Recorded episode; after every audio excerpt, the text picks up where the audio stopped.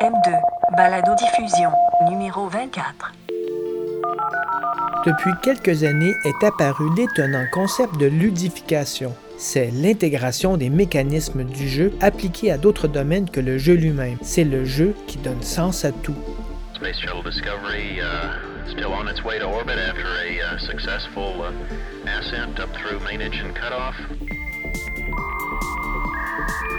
Issue du monde du management et du marketing, la ludification est entrée dans nos écoles. Elle utilise les forces et structures des jeux pour transmettre des apprentissages et des compétences, mais certains y voient plutôt une hybridation insensée. Discovery Houston, 20 seconds to LOSTT. Pourtant, à moins de trouver pervers le plaisir de jouer, il y a un espace précis, une fenêtre ouverte, un terrain de jeu justement où la ludification peut prendre son sens dans un cadre éducationnel. C'est celui de faire passer des apprentissages et des connaissances d'une façon telle qu'elles se trouvent à être retenues pour la vie.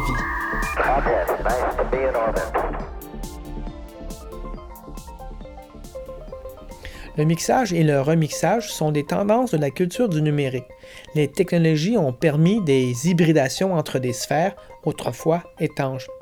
Voilà que le jeu et l'école entrent en relation et quelque chose de tout à fait nouveau peut en émerger. La ludification est donc euh, ce nouveau genre qui utilise les forces et les structures du jeu pour l'éducation. Mais l'école n'est pas particulièrement perméable au domaine du jeu en général, même si pour les jeunes, jouer est tout à fait naturel. Alors, quelle est donc la promesse de la ludification pour qu'on tente de la laisser entrer à l'école? La ludification cherche à atteindre le niveau d'attention des élèves en contexte de jeu que n'importe quel parent comprend.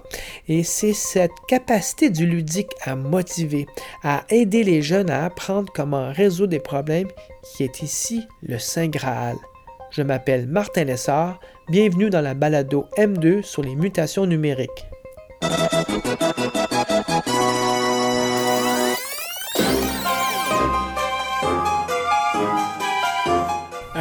Bonjour, je suis Jean Desjardins, conseiller technopédagogique au Collège Sainte-Anne à la Chine.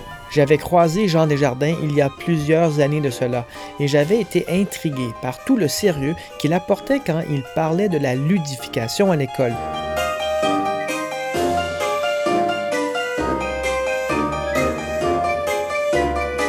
Je me suis décidé un beau jour de me rendre au collège Sainte-Anne de la Chine pour le rencontrer afin qu'il m'explique ce qu'il pense de la ludification.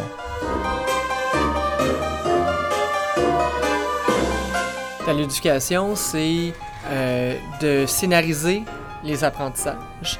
Euh, une scénarisation qui s'inspirera de l'actualité, de la culture euh, matière d'un enseignant, d'une enseignante, ou de la culture populaire.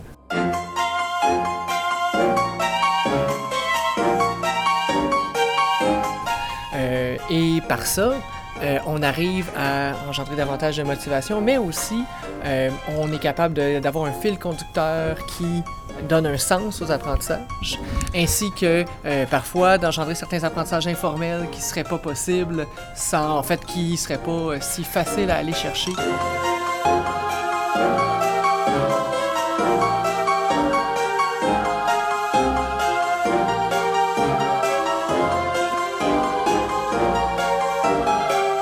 le mot lui-même et la traduction la meilleure qu'on a trouvée pour gamification. qu'on, euh, il n'y a pas de, pertinence de garder le terme anglais quand on a le sens du mot ludique, la ludification, ludification comme un processus de scénarisation des apprentissages.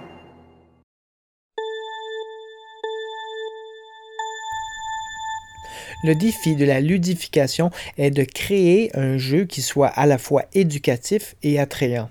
Pour plaire aux jeunes, pour garder la motivation constante des jeunes, le jeu doit être capable d'être, euh, de captiver, de, de comporter une part de risque, y compris de faire des erreurs afin d'apprendre. Le jeu a toujours contribué à l'apprentissage. Il est même probablement l'une des formes les plus anciennes. On joue depuis toujours à imiter la réalité. On joue pour apprendre en fait la réalité. C'est-à-dire qu'en classe, ce qu'ils doivent faire, c'est mettre en scène d'une façon ludique des façons de passer des apprentissages.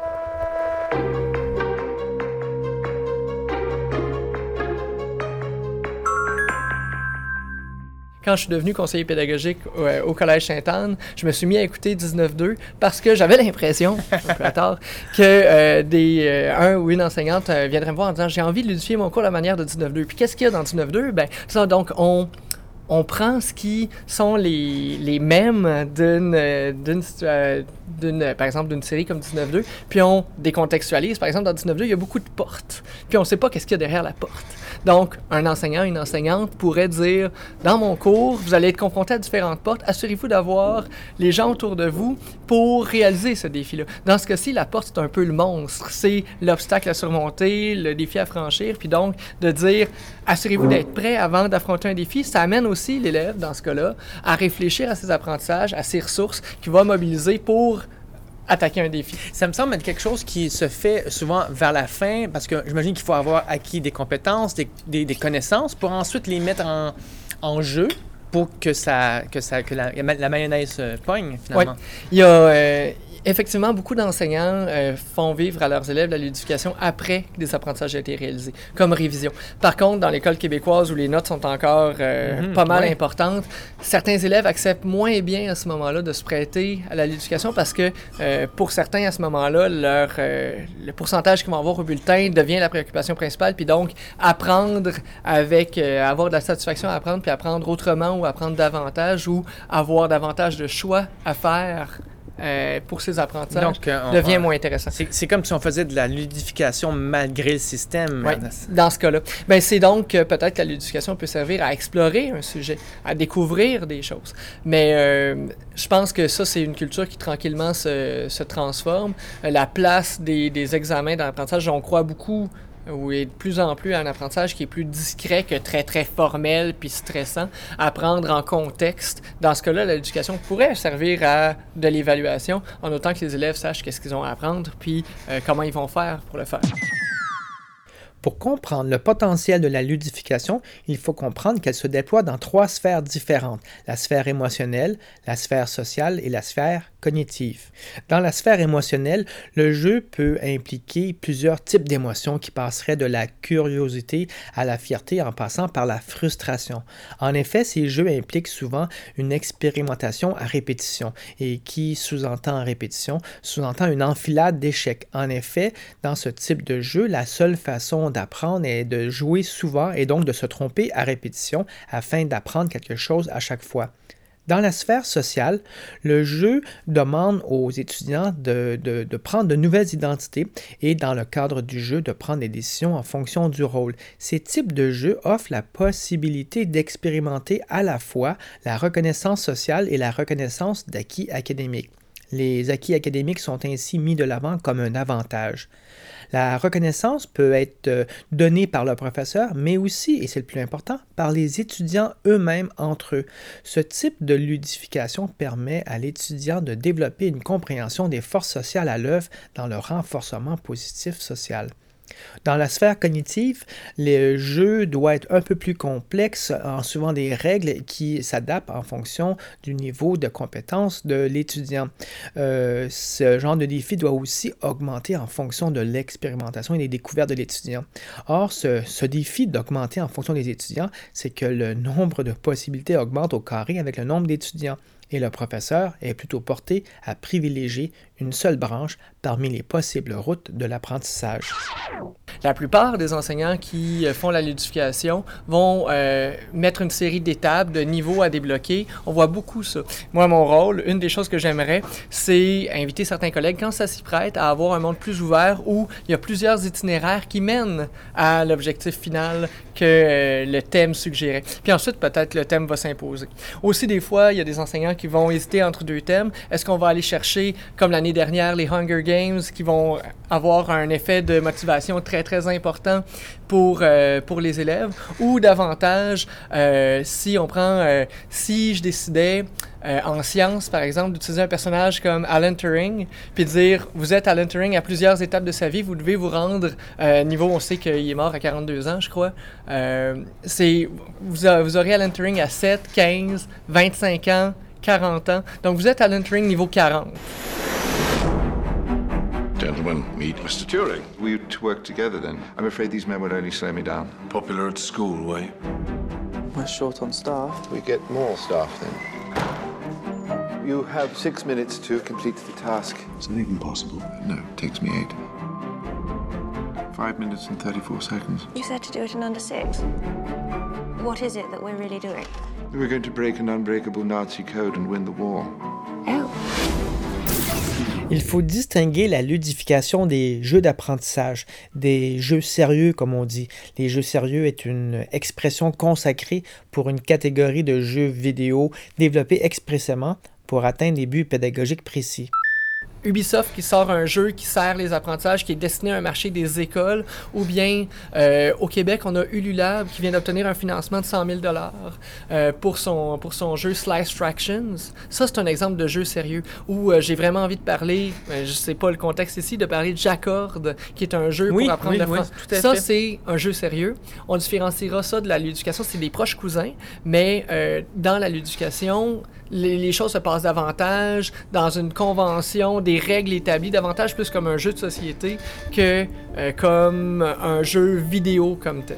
Il faut comprendre donc que la ludification n'est pas qu'un qu'un simple ajout de points qui viserait à plaquer sur un apprentissage une motivation qui serait donnée par un score à atteindre. Cette euh, scorification euh, n'est pas une ludification. Une ludification est une mise en situation de l'élève dans un jeu où il pourra apprendre et mettre en pratique une partie de ses apprentissages.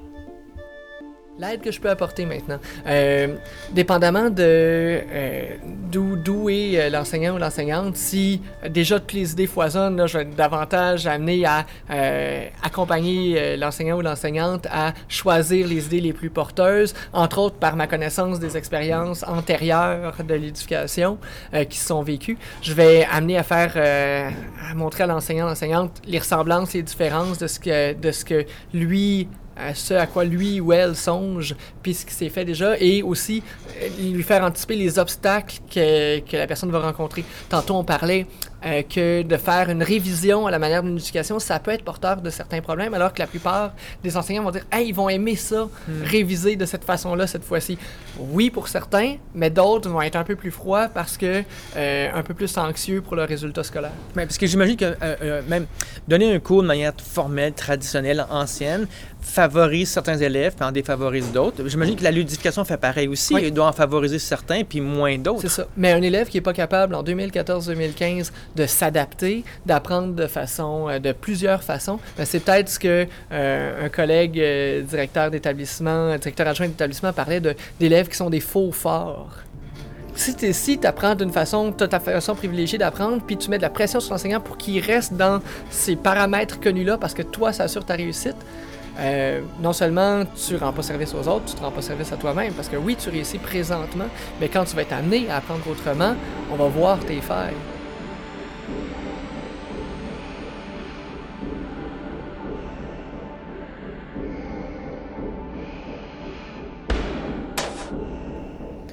Le bénéfice de la ludification, c'est que l'étudiant devient responsable de son propre apprentissage. Il peut réessayer plusieurs fois, il peut se tromper, mais sans jamais de répercussions négatives. Et surtout, son apprentissage devient visible et ça inspire l'étudiant à découvrir les motivations intrinsèques d'apprendre.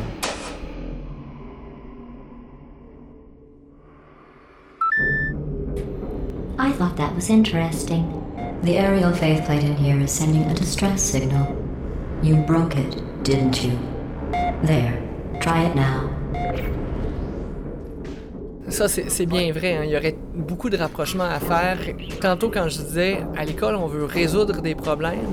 En histoire, quand il y a une problématique à résoudre, ça ressemble au processus intellectuel des mathématiques où je vais isoler une variable, ou en sciences, quand je fais une expérience où j'ai certains éléments d'information, j'ai observé des choses, je résous le problème. Donc, il pourrait y avoir davantage de liens entre les matières.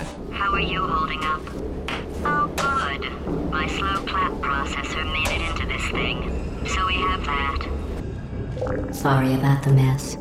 Ce qui rend ça impossible présentement, c'est euh, le fait que euh, l'école a ses contraintes d'horaire, euh, de classe. Par exemple, si deux classes ont pas le même euh, ont pas le même enseignant. Par exemple, un enseignant fait la moitié du euh, la moitié des groupes d'un niveau et l'autre et donc que ça concorde pas. Ben, à ce moment-là, les contraintes du système vont empêcher la ludification de se, de se passer, ou du moins, ça va rester une belle idée. Rien n'empêche, par contre, un enseignant d'amener certains éléments de contenu d'autres matières de façon pluridisciplinaire. Par exemple, une enseignante euh, de mathématiques du collège va faire vivre un contexte d'un voyage en Floride puis plein de péripéties. Ben, on va amener le- l'enseignant d'espagnol à faire un personnage à l'intérieur de ça, juste comme un clin d'œil. Puis ensuite, peut-être que les retombées en cours d'espagnol vont être davantage de, de motivation juste parce que l'enseignant va s'être prêté à un contexte différent. Donc, il faut être très imaginatif pour penser l'école autrement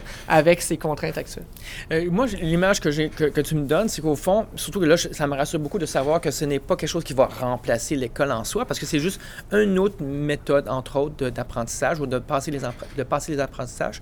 Mais c'est un peu comme une sortie scolaire, au fond. On va choisir tel musée en fonction de, de, de tel, tel critère et on fait la sortie.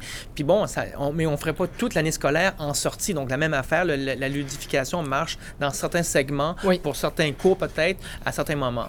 Oui. Puis, un enseignant qui, euh, une enseignante qui euh, sait ludifier va, avoir davantage ensuite peut-être de, de créativité, d'imagination, va, euh, va amener des contextes euh, plus, euh, oui, euh, qui sont davantage variés en classe, parce que euh, pour moi, c'est un réflexe de penser en termes de, bon, c'est quoi, le, le- ça ressemble à quoi cette situation-là, quels sont les quels sont les défis qu'on va vivre dans, dans un tel contexte, mais je pense qu'un enseignant, une enseignante qui euh, sait ludifier va avoir, va garder plein de choses pertinentes au jour le jour dans sa pratique et pas toujours quand il ou elle euh, ludifie.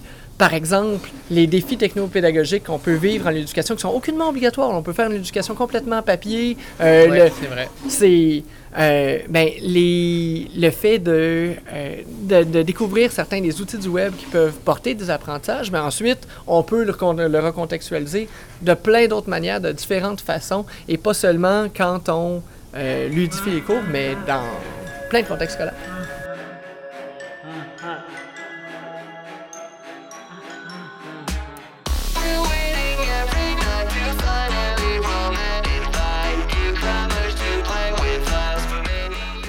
Jean Desjardins m'a dit que l'actualité est un des thèmes de la ludification, mais que ce n'est pas le thème que les enseignants et les enseignantes choisissent le plus. Ils vont davantage miser sur la culture populaire parce que ça les rapproche de leurs élèves. Les nouveaux outils numériques et les réseaux en ligne permettent assez facilement de connaître ce qui est populaire chez les jeunes, comme le jeu Five Nights at Freddy's, qui est un jeu sur Steam très populaire en ce moment.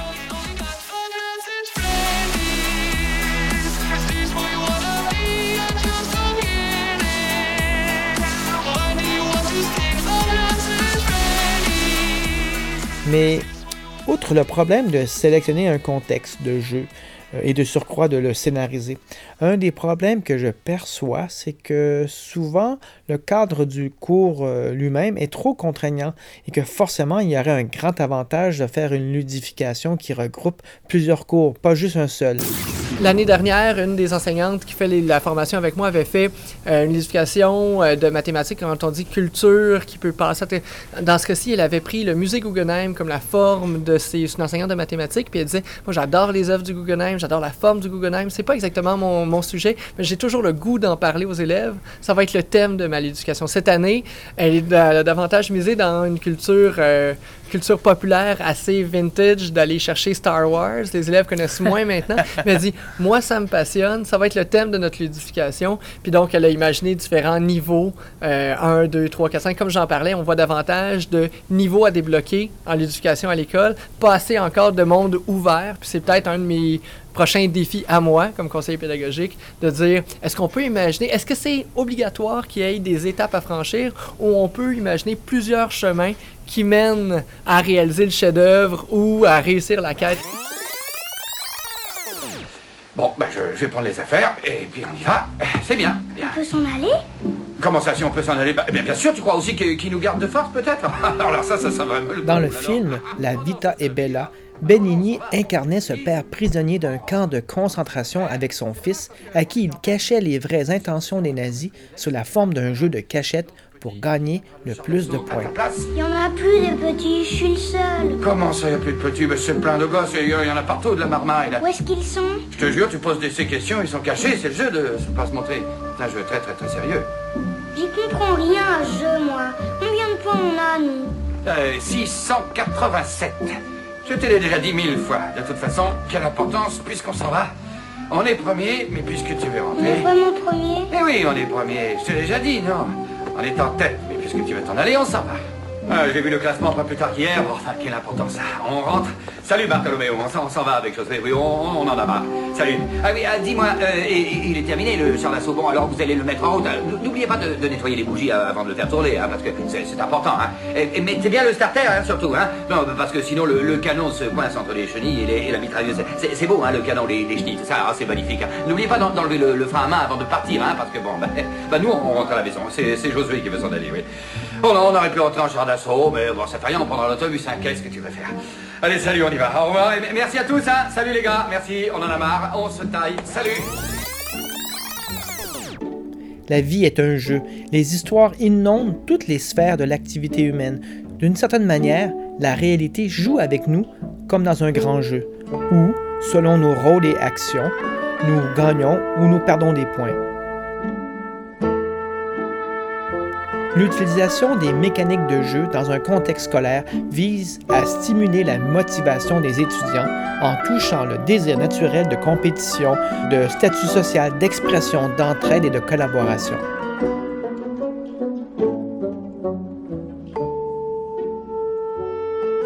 L'apprenant va être intéressant pour nous euh, dans, ce processus-là, mais également comment l'enseignant a vécu la chose, euh, en quoi ça, on, on a besoin de récolter différentes données, de croiser tout ça pour pouvoir euh, juger de la pertinence de l'activité qu'on fait. On fait pas ça dans le, on fait ça, on n'est pas des, on n'est pas des universitaires qui avons toutes les, euh, juste le fait qu'on participe à l'expérience rend ça euh, biaise un peu le processus. Reste qu'on est intéressé à pouvoir juger de la qualité des innovations qu'on fait et pas seulement se lancer vers la nouveauté ou parce qu'on sait que ça va motiver euh, davantage les élèves. Est-ce que ça se, est-ce que ça, on peut arriver à le packager pour dire, ok, ce, ce que j'ai fait pour ce professeur-là se transmet à un autre prof ou à une autre école, ou c'est, devient très adapté à la classe, au niveau, à l'école en soi? Évidemment que c'est adapté, mais euh, quand on fait de la pratique réflexive à la fin ou au début d'une séance ou pendant, quand on amène l'enseignant euh, soit individuellement ou un groupe d'enseignants à réfléchir, il faut arriver à leur montrer les ressemblances et les différences dans leur pratique ou à réfléchir au pourquoi on fait les choses? Est-ce qu'il y a des éléments théoriques sur lesquels on se fonde pour ça? Par exemple, de dire euh, un processus itératif serait super pertinent de dire c'est pas grave d'échouer souvent en autant qu'au bout de la ligne, on a appris des choses pour que ça soit durable. Ben ça, c'est pourquoi, entre autres, je vais miser sur l'éducation. Enfin, on doit dégager dans un groupe d'enseignants qui discutent, c'est quoi les obstacles qu'ils ont surmontés pour qu'ils soient pas seulement des artistes de l'éducation, mais qu'ils aient, euh, que cette pratique-là soit transférable assez facilement à d'autres contextes semblables, euh, qu'on donc aller chercher ce qui opère, les, les invariants d'une éducation, qu'est-ce qui va fonctionner fois après fois, quels sont les, euh, ça va être quoi mon processus pour me pour à terme puis entre autres pour que ça prenne pas euh, 8 heures à mettre en scène les apprentissages à scénariser les apprentissages mais davantage que je sois efficace puis pertinent dans ma pratique Dans un monde de surabondance d'informations, où la problématique de trouver une réponse n'est plus la même qu'à une époque de rareté relative d'informations, quelle est la place des nouvelles compétences que commande l'arrivée du numérique tout azimut dans nos sociétés? Une de ces compétences est de savoir formuler une question pour retrouver une réponse, pas seulement trouver la réponse. L'enjeu ici s'est effectivement déplacé pour devenir moins un enjeu d'accès, mais un enjeu de validation. Demain, ces jeunes devront savoir mobiliser leurs ressources pour valider les informations acquises. Quoi de mieux que de collaborer à un jeu pour réussir à acquérir cette compétence essentielle pour survivre aux changements annoncés devant nous?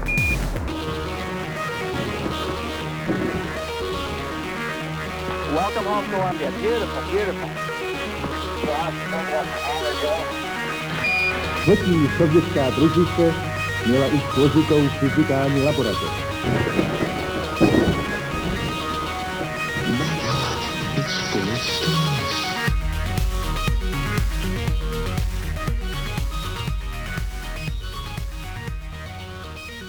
Voilà, c'est tout pour cette balado. Si vous souhaitez écouter d'autres balados, venez sur mon blog à 0seconde.com et cliquez sur l'onglet M2. Vous pouvez aussi me laisser des commentaires ou me proposer des sujets pour les prochaines balados.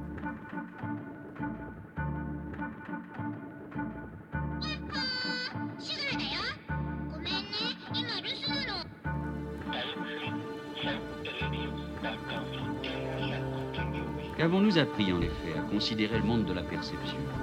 Nous avons appris que dans ce monde, il est impossible de séparer les choses et leur manière d'apparaître.